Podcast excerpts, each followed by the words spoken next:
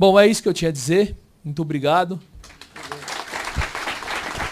E passa a palavra para o nosso querido Ciro agora, por favor. Agora senhor, por favor. Bom, eu não vou fazer, depois de tantas e tão brilhantes expressões aqui, e eu quero a todos e a cada um agradecer. Professor, é especial tê-lo ouvido, mexeu aqui com a minha cabeça em várias, e meu, meu cérebro foi instigado aqui em várias questões, e isso só demonstra aquilo que de fato é a intenção de, desse início de conversa que o PDT quer convidar o Brasil a aprofundar. Nosso Manel Dias, nosso ministro, nosso companheiro, nosso amigo, que lidera a Fundação Leonel Brizola, Alberto Pasqualimi, nos dá a oportunidade de que a gente estabeleça aquilo que foi dito aqui. O assunto reforma tributária não pode ser iniciado, eu vou repetir sabe, sabe, muitas sábias palavras que ouvimos, não pode ser iniciado assim. Um grupo, um grupo, um grupo mais técnico, brilhante, no fim a gente vai precisar sempre deles, portanto, entre nós não haverá desvalorização disso mas não é a capacidade brilhante de desenhar com detalhe rabiscos de alíquota, fundos que compensem contradições, etc., etc., não pode ser o começo do debate. Isso, então, nos predispõe ao militante médio do PDT, se puderem ouvir a minha palavra, a estarmos contra a iniciativa de reforma tributária que estão postas aí no Congresso Nacional.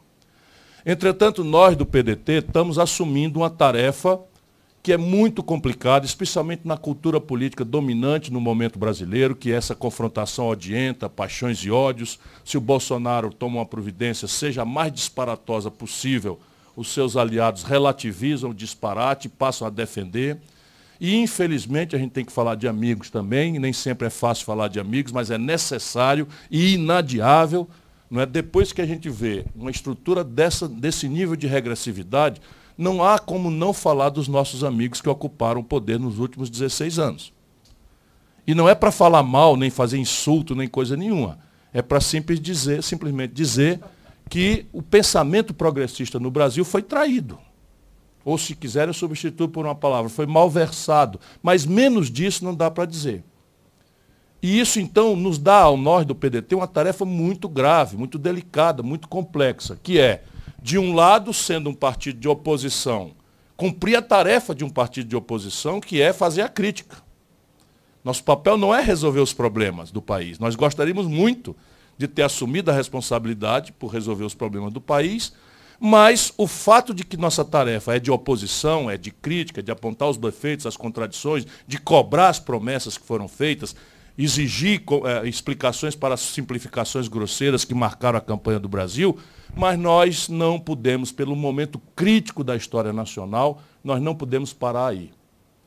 Portanto, nós temos que, de novo, dar a cara para bater, de assumir a tarefa de reconhecer o problema, iluminar o problema para o nosso povo compreendê-lo, não fazer uma crítica despolitizada que nos permita, por exemplo, rir do palhaço se o circo pegar fogo, porque o palhaço, no caso, somos nós, a sociedade brasileira.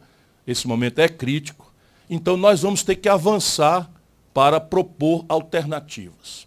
Isso é complicado, porque, veja bem, quando a gente fala de uma estrutura regressiva do imposto de renda, nós estamos ferindo interesses concretos, absolutos, sem poder mostrar a virtude da nossa providência.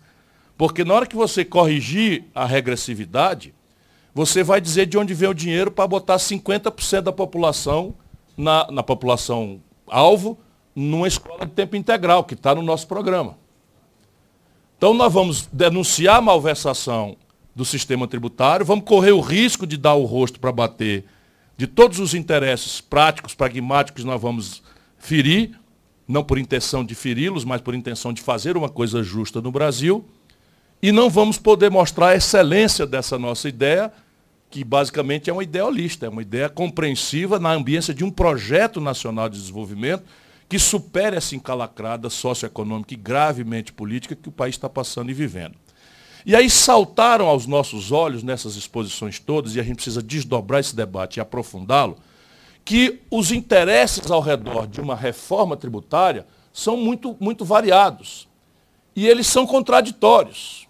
E mais uma vez foi genial essa ponderação do professor, porque não aclarar a contradição pode parecer uma coisa esperta de não despertar o antagonismo e deixar para que ele se explicite só lá no, futuro, mas isso é o problema do Brasil. É uma aposta a rigor na ignorância do povo. Quando a nossa aposta tem que ser na inteligência do nosso povo, que é muito inteligente, é só se dar a ele o direito de conhecer as coisas. Portanto, o desdobramento do nosso debate vai ser esse: iluminar a questão, dar ao nosso povo equipamento para que ele entenda que esse assunto reforma tributária não é um assunto para ser resolvido entre os engravatados de Brasília. Mesmo bem intencionados. Porque isso consulta, no limite, profundamente o destino individual, familiar, comunitário, municipal, estadual de todos os brasileiros. Não é tarefa fácil, mas essa é a nossa tarefa.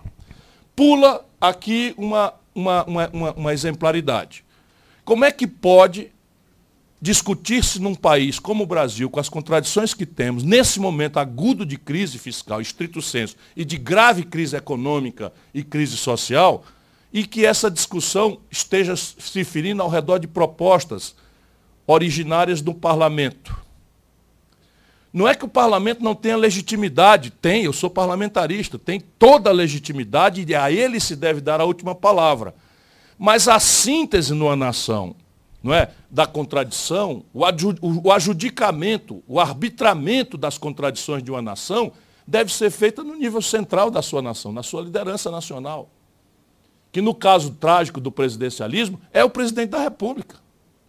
É ele que tem que tomar a iniciativa de recolher todas as ideias, todas as propostas, todas as contradições, iluminar essas contradições e se entregar a uma penosa e dificultosa tarefa de mediar os conflitos, de compensar as frustrações, de eliminar as inseguranças que são naturais em tempos de, em que a mudança se oferece. De novo, ouvimos com o maior, maior brilhantismo aqui que tudo que é novo não é, tende a ser combatido por conta da segurança do passado, da, da, mesmo das perversões, né, mas elas, a gente está acostumado com elas. Quando você aposta no novo, você está introduzindo inseguranças e variáveis.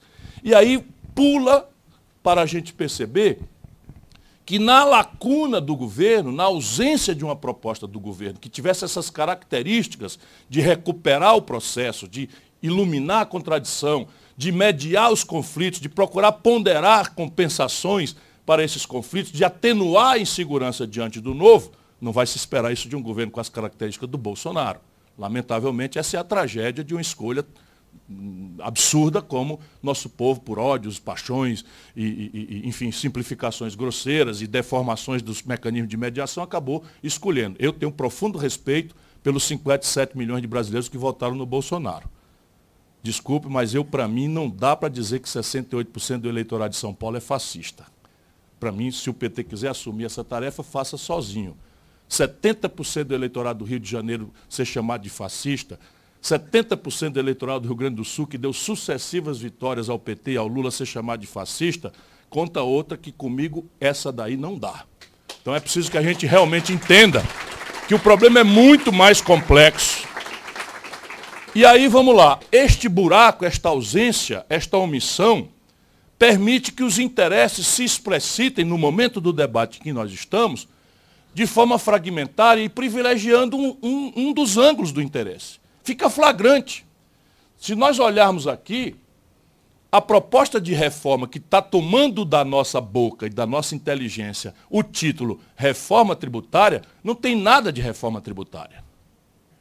Isto aqui é um esforço de simplificação, de barateamento da relação do empresariado com o fisco.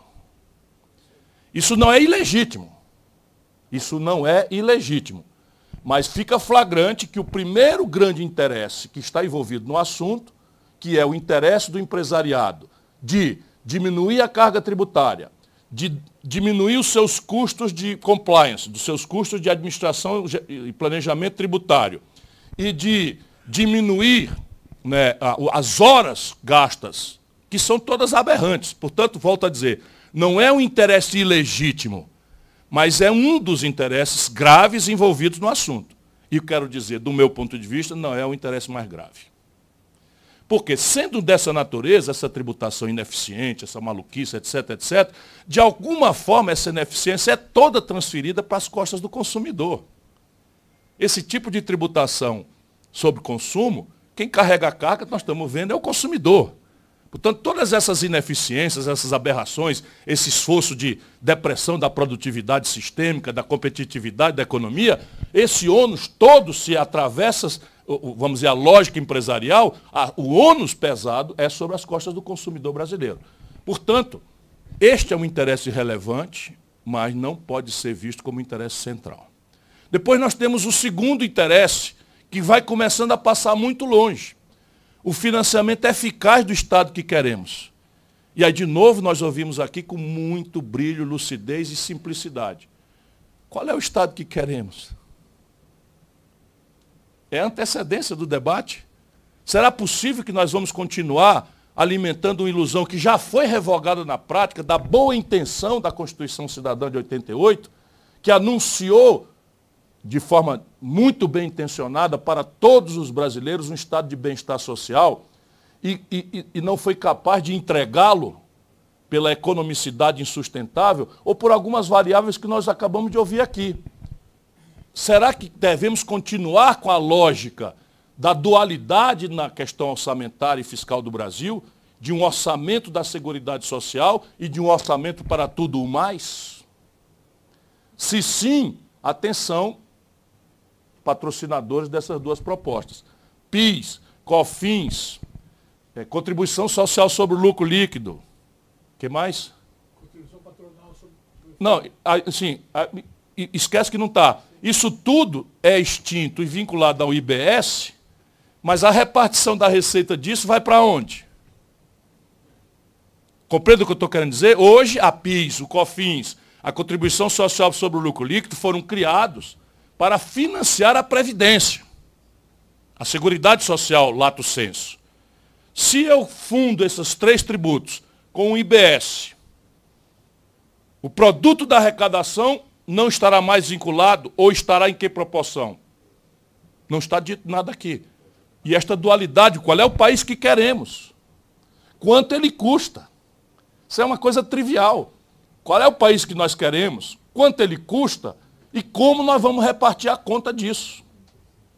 No limite é do que se trata uma reforma tributária. Vai ficando claro de novo que nós não estamos preocupados com a sorte do país so far, ou seja, até aqui, nas propostas que conhecemos. Isto é tarefa nossa do PDT, iluminar para o povo brasileiro.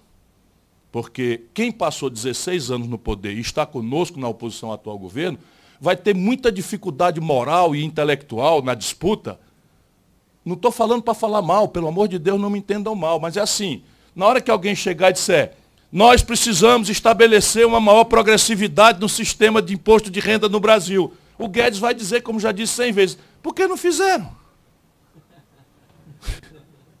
Eu já vi essa discussão, por que não fizeram? Nós precisamos cobrar imposto sobre lucros e dividendos empresariais. E não fizeram por quê em 14 anos? Então nós vamos ficando meio sós nessa tarefa para o Brasil, o pedetista, o trabalhista brasileiro. Não tem problema. Apenas significa pontuar para cá a gravíssima, o gravíssimo desafio onde nós vamos entrar agora. E só podemos fazer isso acreditando e apostando na inteligência do nosso povo, explicando os números, mostrando as injustiças, tentando compreender que os interesses que vão ser feridos eventualmente nas nossas alternativas não é por uma escolha pérfida nossa, não é por nenhum tipo de sadomasoquismo, não é nem por um tipo de um esquerdismo infantil que segue sendo, como já dizia o Lenine, não o extraordinário compositor português, é, pernambucano, mas o, o soviético, né? a doença infantil do comunismo, mas nós precisamos fazer isso.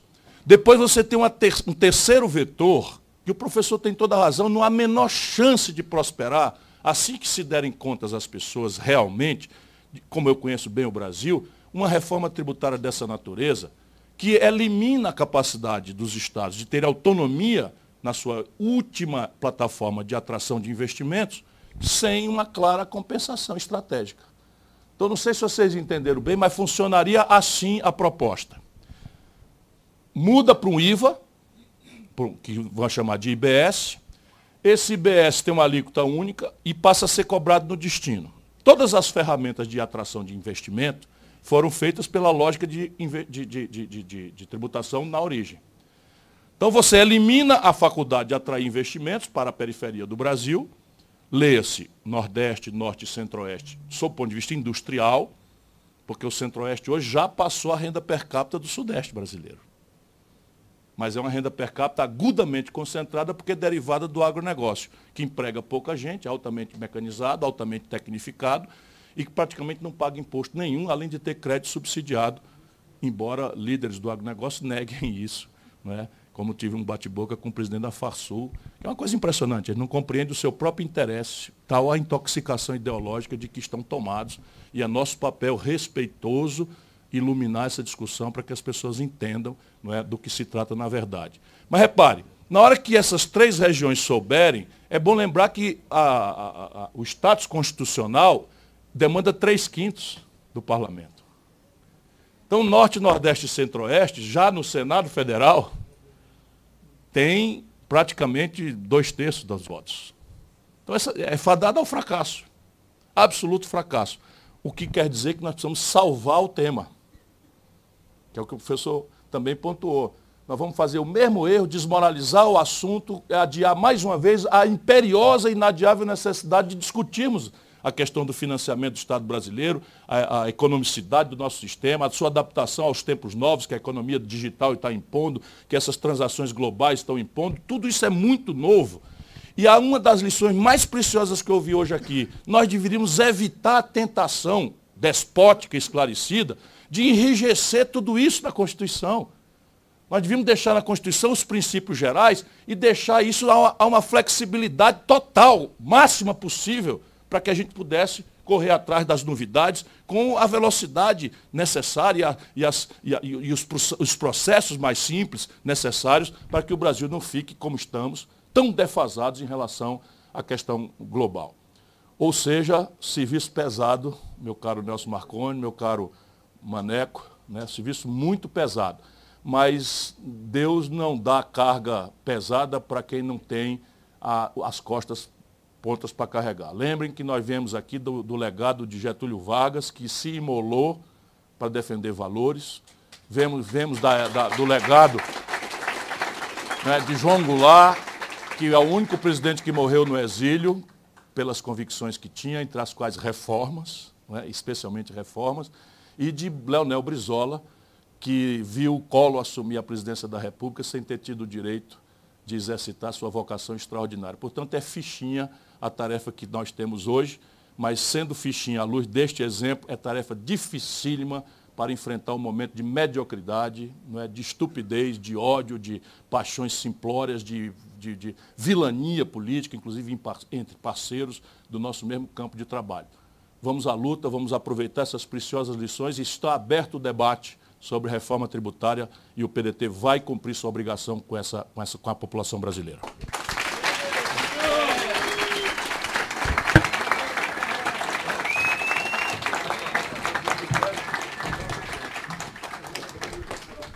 Queríamos agradecer a todos os companheiros, pela, aqueles que nos ouviram através das redes e que está disponibilizado todo esse debate através da plataforma da universidade, da fundação e das redes disponíveis hoje dos nossos companheiros. Muito obrigado.